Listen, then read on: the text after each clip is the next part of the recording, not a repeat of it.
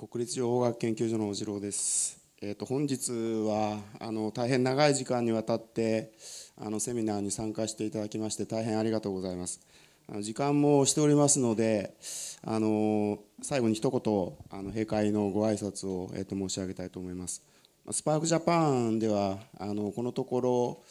あの連続してオープンアクセスに関するセミナーっていうのを、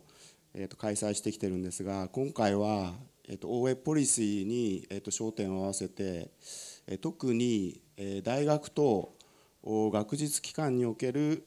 えー、オープンアクセスポリシーの策定に関する、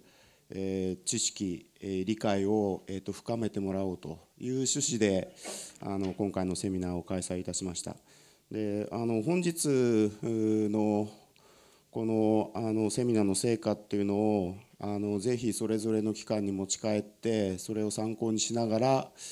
えそのインスティチューショナルなその OA ポリシーの検討というのをあのぜひ進めていただきたいなと思います。であの最後になりましたが、えー、と今日ですね、えー、最初の、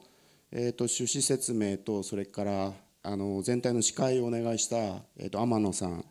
えそれから、えー、とご講演をいただきました、えー、と峰先生、えー、シーバー先生、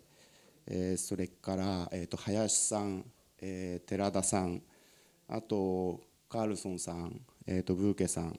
あとパネルディスカッションのあのモデレーターを務めていただきました、えー、と西園さん。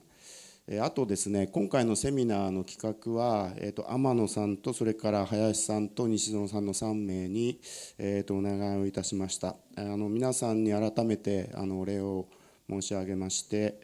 えー、閉会の挨拶としたいと思います。どうもありがとうございました。